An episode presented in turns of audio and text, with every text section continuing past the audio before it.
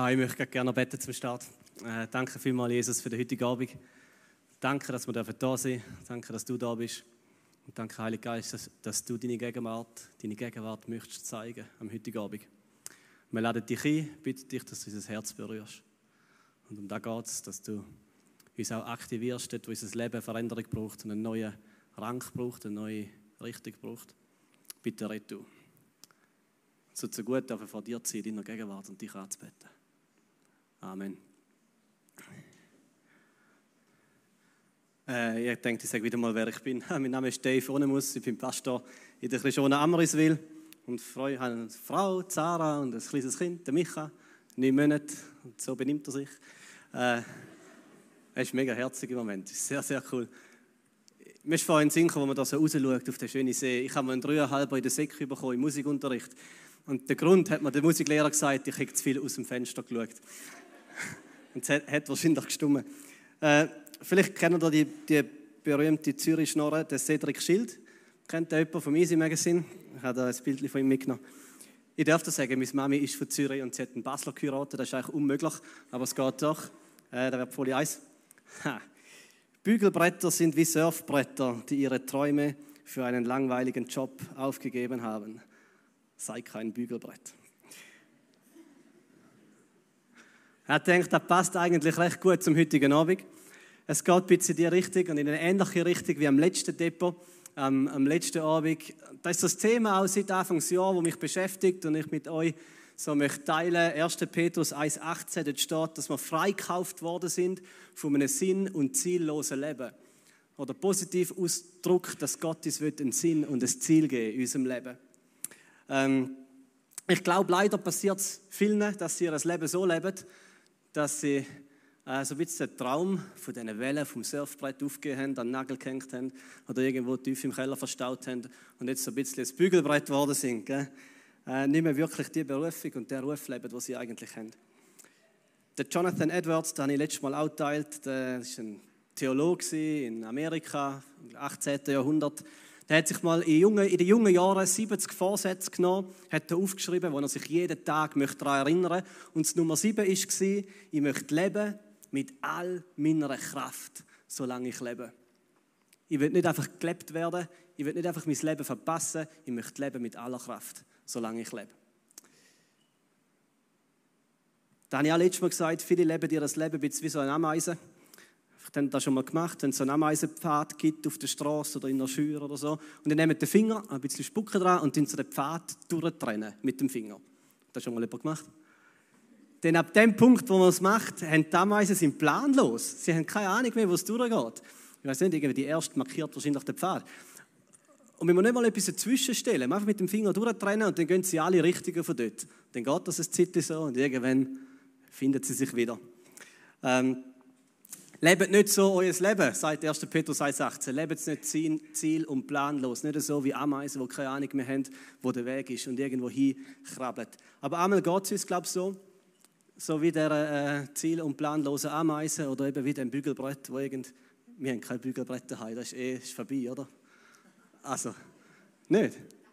Nein, ich, ich habe ganz selten ein Hemd an. Und wenn ich mal ein Hemd anziehe, dann habe ich wirklich ein Problem. Es hat überall Falten drin. Und meine Frau hat so ein ganz kleines Bügeleisen, um den Stoff zu bügeln, den sie einmal braucht zum Nähen. Das ist so klein.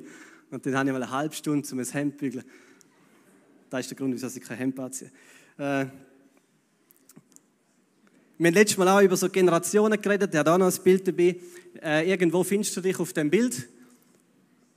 Und zwar gibt es verschiedene Generationen, denen hat man einen Namen gegeben, äh, je nachdem, in welchem, Jahr, in welchem Jahr du geboren bist.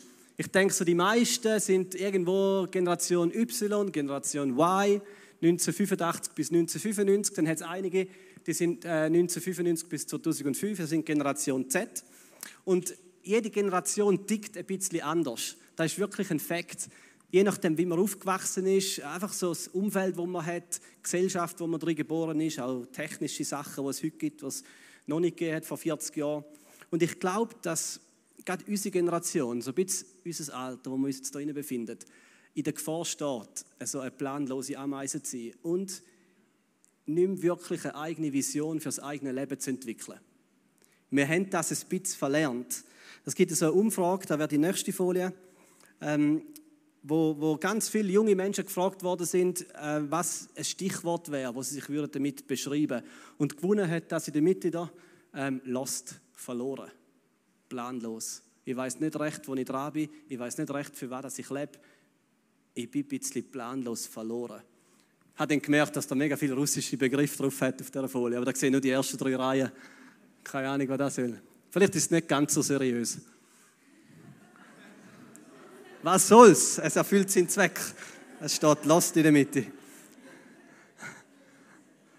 Also, ich habe letztes Mal über das ein bisschen geredet, wie unsere Generation tickt, wenn ich denke und was das für Vor- und Nachteile hat.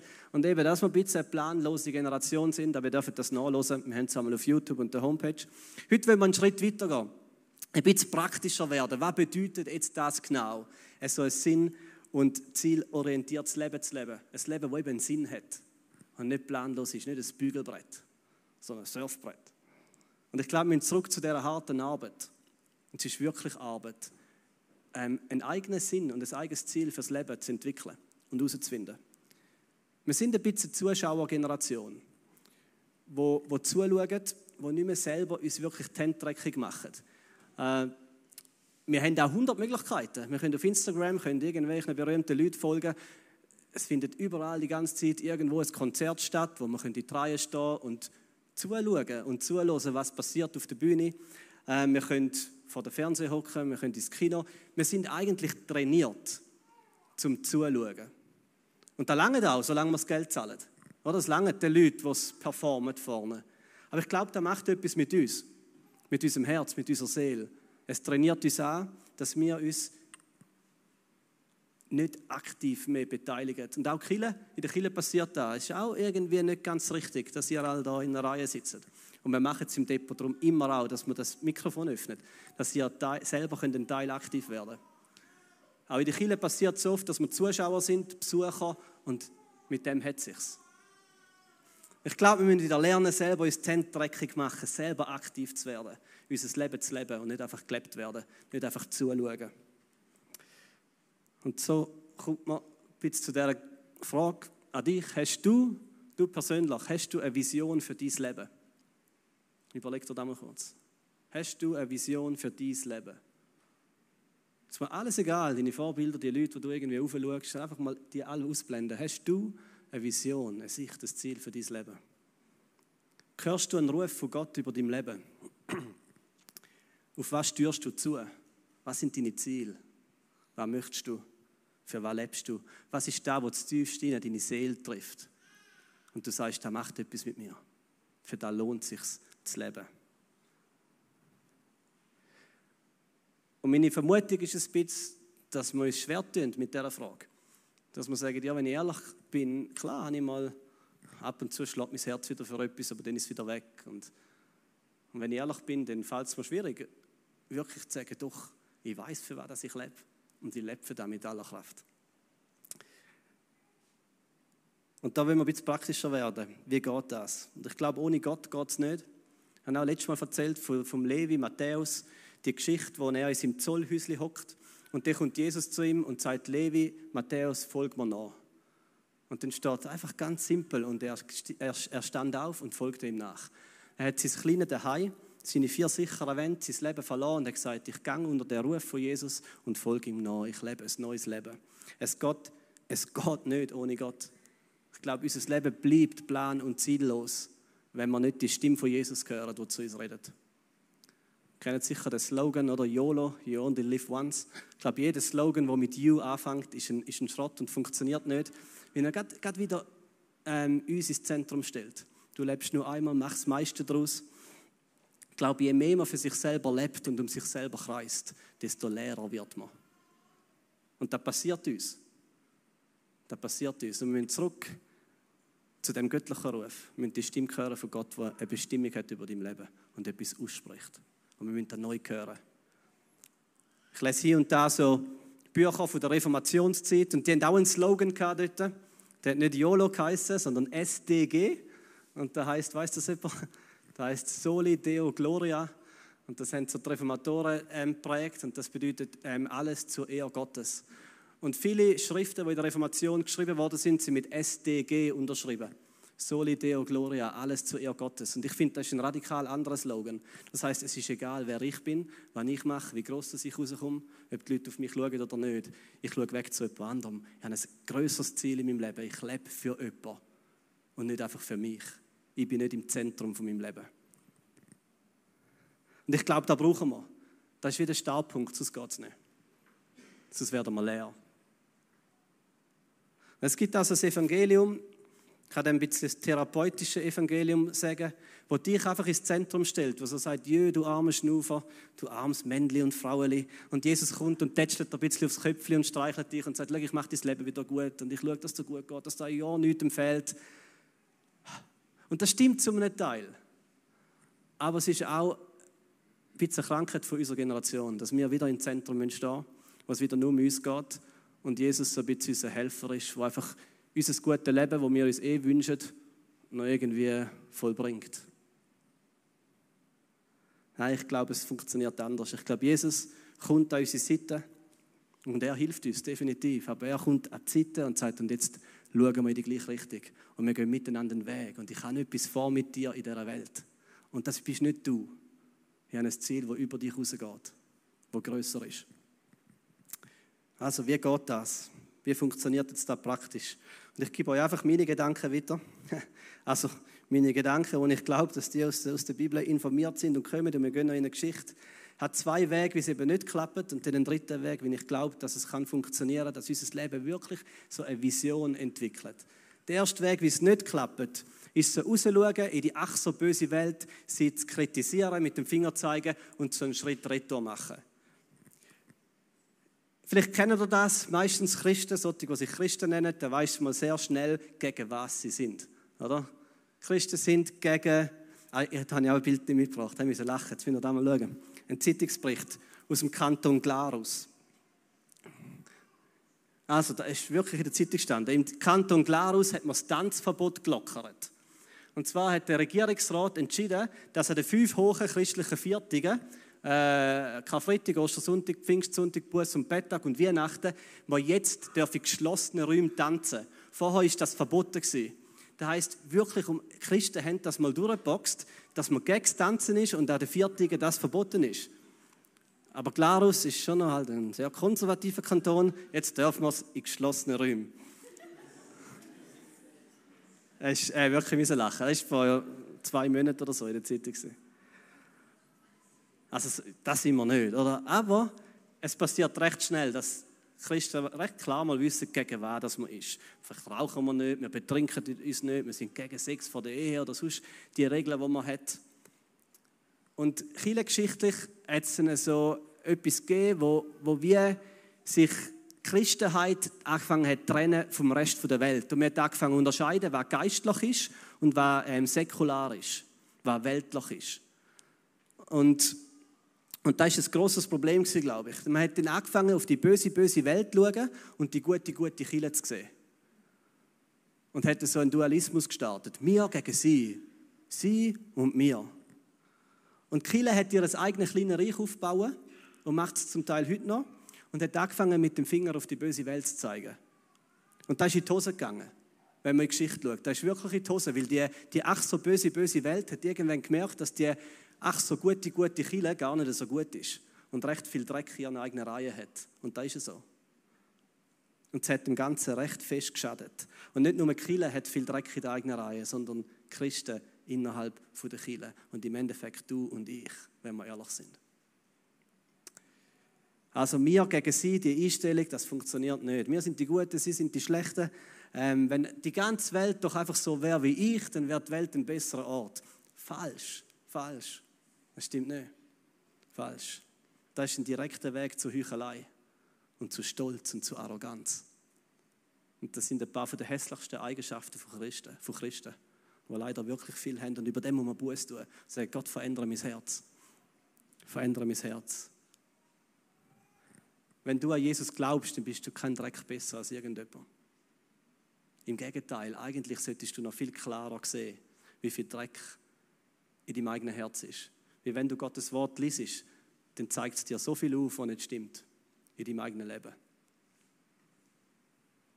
Es macht dich nicht sicherer. und arroganter und stolzer. Dann lässt es falsch. Es zeigt dir, wer du wirklich bist und dass du ihn brauchst. Es macht dich demütig. In dieser Kategorie der Guten gibt es nur jemanden. Sein Name ist Jesus. Er ist der Einzige, der das perfekte Leben gelebt hat, wo wir scheitern zum Leben. Und in der Kategorie der Schlechten, den gescheiterten Menschen sind alle anderen. Und da steht in der Bibel, Römer 3,23 sagt es so, alle sind Sünder und haben nichts aufzuweisen, was Gott kann gefallen Das ist der Klumpen Menschheit, wo die Bibel beschreibt. Ein Klumpen, wo wir alle drin kleben und stecken. Und der Klumpen heißt schuldig, können nichts, auf, nichts vorzeigen, wo Gott gefällt. Also wir sind alle im gleichen Boot. Ich habe mal einen Aufkleber gesehen auf dem Laptop von einer Person nebendran, so im Zug, wo man so drüber schaut, oder? Kennen ihr das? Dort ist gestanden, verurteile nicht jemanden, nur wie er anders sündigt als du. Das habe ich echt noch gut gefunden. Verurteile nicht jemanden, nur weil er anders sündigt als du. Wir sitzen alle im gleichen Boot. Es hat mal eine britische Zeitung gegeben, die hat eine Headline auf die Frontseite geschrieben und geschrieben, was ist nur falsch mit dieser Welt? Und dann hat jemand einen Lesebrief geschrieben mit nur zwei Wörtern. Und er hat Retter geschrieben, I am, ich bin's. Und ich glaube, zu dieser Herzenseinstellung müssen wir kommen.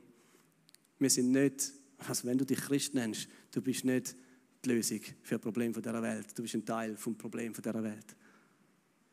Die Lösung hat einen Namen und sein Name ist Jesus. Und wir brauchen ihn.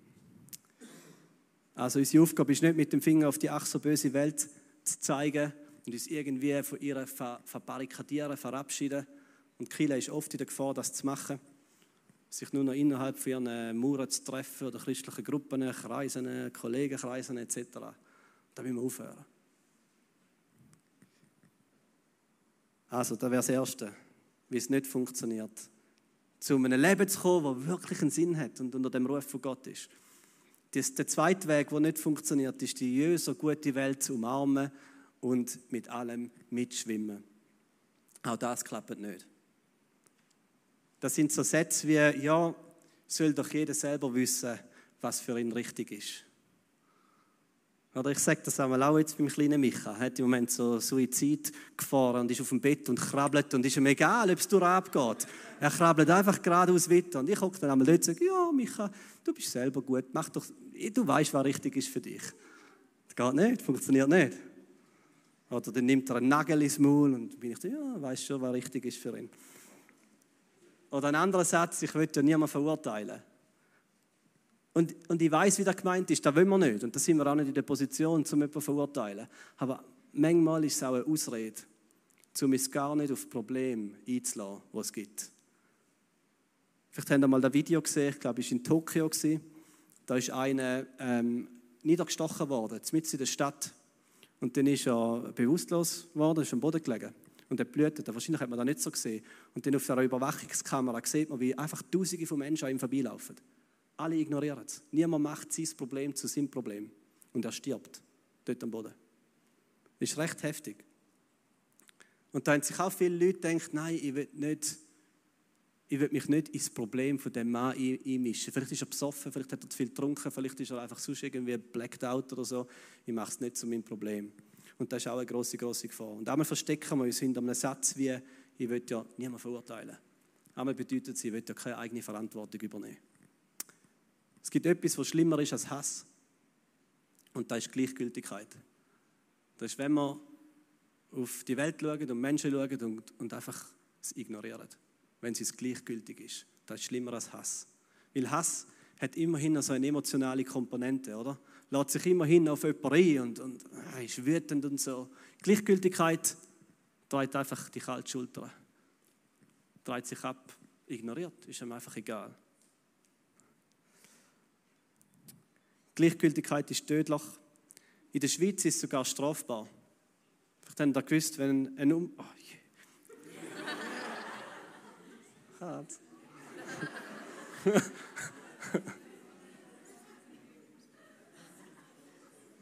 das ist richtig Schürfeeling, nicht? Also, das kann man fast nicht toppen. Wo sind wir Bei der Gleichgültigkeit. Da kann man nicht gleichgültig sein, wenn so ein Kätzchen für hat. Ja, noch gerne Katzen. So. Gleichgültigkeit in der Schweiz ist strafbar. Wenn ein Unfall passiert äh, auf der Straße und du könntest helfen und du machst es nicht, dann, dann kannst du angeklagt werden für das. Gleichgültigkeit ist in der Schweiz nicht einfach egal. Es, ist, es, kann, es kann strafbar sein. Habe ich noch spannend gefunden. Und wir haben die gleiche Verantwortung. Als Killer, Jesus sagt das sogar, wenn du kannst Gutes tun und du machst es nicht, dann ist es Schuld. Dann machst du dich schuldig. Du machst dir die dreckig. Und Kille, die pendelt einmal zwischen so zwei Extremen. Das eine ist so ein bisschen das konservative, enge, verurteilende, verstaubte, oder? so ein bisschen die Enge, wo mit dem Finger gezeigt wird und allen auf den Weg geht und eben so ein bisschen die Heuchler in dem drin hocken und die Stolzen und Arroganten. Und da will man nicht. Und dann gibt es ein bisschen das andere Extrem, von dem so ein bisschen easy peasy, alles ist ja egal, äh, Chill-Gemeinschaften, spürst mich Huddles, wo man sich ein bisschen fragt, ja, wie geht's und ja, gut und so. Und man ist völlig passiv. Eben, man tätschelt sich ein bisschen aufs Köpfchen, spricht sich einen Lebenssinn zu und ein bisschen gute Gedanken und einen schönen Segen auf irgendeinem Kärtchen. Und der Rest ist einem egal. Ich lebe für nichts. Ich mache mir eben die Hände selber nicht dreckig. Ich habe kein Ziel in meinem Leben. Es geht nur um mich und dass viele Leute noch möglichst einfach viel Gutes in mein Leben hineinreden. Nein, das ist das andere Extrem. Wir haben eine Aufgabe in dieser Welt. Wir sind nicht Moralapostel. Gott ruft uns auch nicht, um mit den zehn Menschen zu erschlagen. Aber wir schwimmen auch nicht mit allem mit. Das ist auch nicht.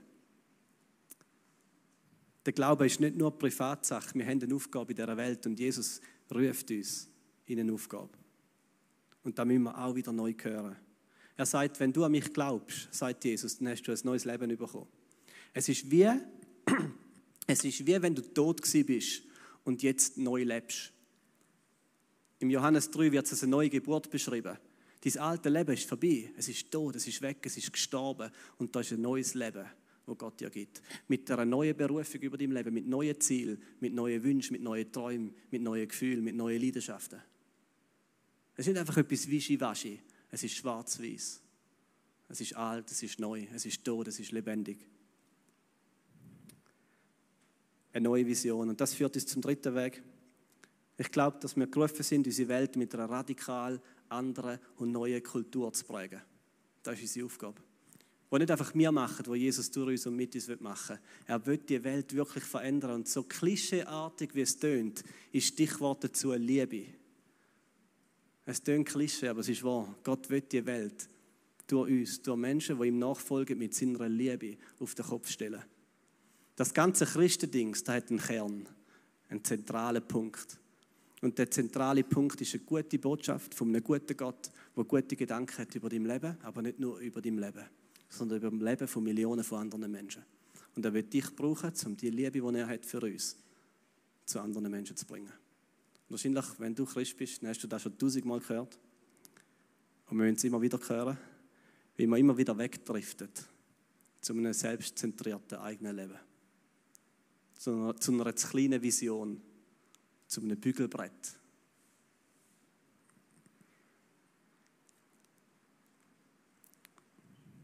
Und Jesus sagt, dass er dein Leben will umkrempeln will. Er sagt, er will dich in eine neue Richtung bringen. Er will dir einen Sinn und ein Ziel geben. Und ich möchte jetzt den, den kleinen Abschnitt lesen aus Matthäus 7. Ihr dürft euch wieder führen kommen, glaube ich. Ja, doch. Matthäus 7, 24 bis 27. Dort steht, wer auf mich hört, ich glaube, wir haben es auf der Folie, da könnt ihr mitlesen, wer auf mich hört, sagt Jesus, und danach handelt, der ist klug und er handelt wie ein Mann, der ein Haus auf massiven Fels baut. Auch wenn der Regen in Sturzbächen vom Himmel rauscht, das Wasser über die Ufer tritt und die Stürme an diesem Haus rütteln, wird es nicht einstürzen, weil es auf Fels gebaut ist. Doch wer, sagt Jesus, doch wer auf mich hört und nicht danach handelt, ist ein Dummkopf. Er ist wie ein Mann, der ein Haus auf Sand baut. Und wenn der Regen kommt und das Hochwasser und die Stürme an diesem Haus rütteln, wird es mit Getöse einstürzen. Und da wird Jesus tun im Leben und im Leben von anderen Menschen. Er wird etwas abbrechen und er wird etwas Neues aufbauen. Und Gott muss immer beides machen. Er muss das Fundament, das nicht stimmt in dem Leben, muss er ausgraben, muss er abreißen, muss er wegnehmen. damit er mit Fels kann neu bauen kann. Und wir alle bauen unser Leben auf etwas und leider ist es oftmals sehr, sehr sandig. Wir bauen auf etwas, wo unserem Leben Rechtfertigung und Frieden gibt. Wo er sagt, hey, ja, Dave, es ist gut, dass du lebst. Wo ich mir selber sage, doch, das, das, das ist gerechtfertigt, das gibt mir Frieden. Und oftmals ist es aber eigentlich nur da, was ich tue. Geht es immer um mich. Es gibt auch Leute, die haben das nicht. Die haben ein sehr, sehr unsicheres Fundament und klagen sich immer selber an, sind sehr unsicher in ihrer Persönlichkeit. Und auch dort ist es ein sandiges Fundament, da möchte Gott nicht.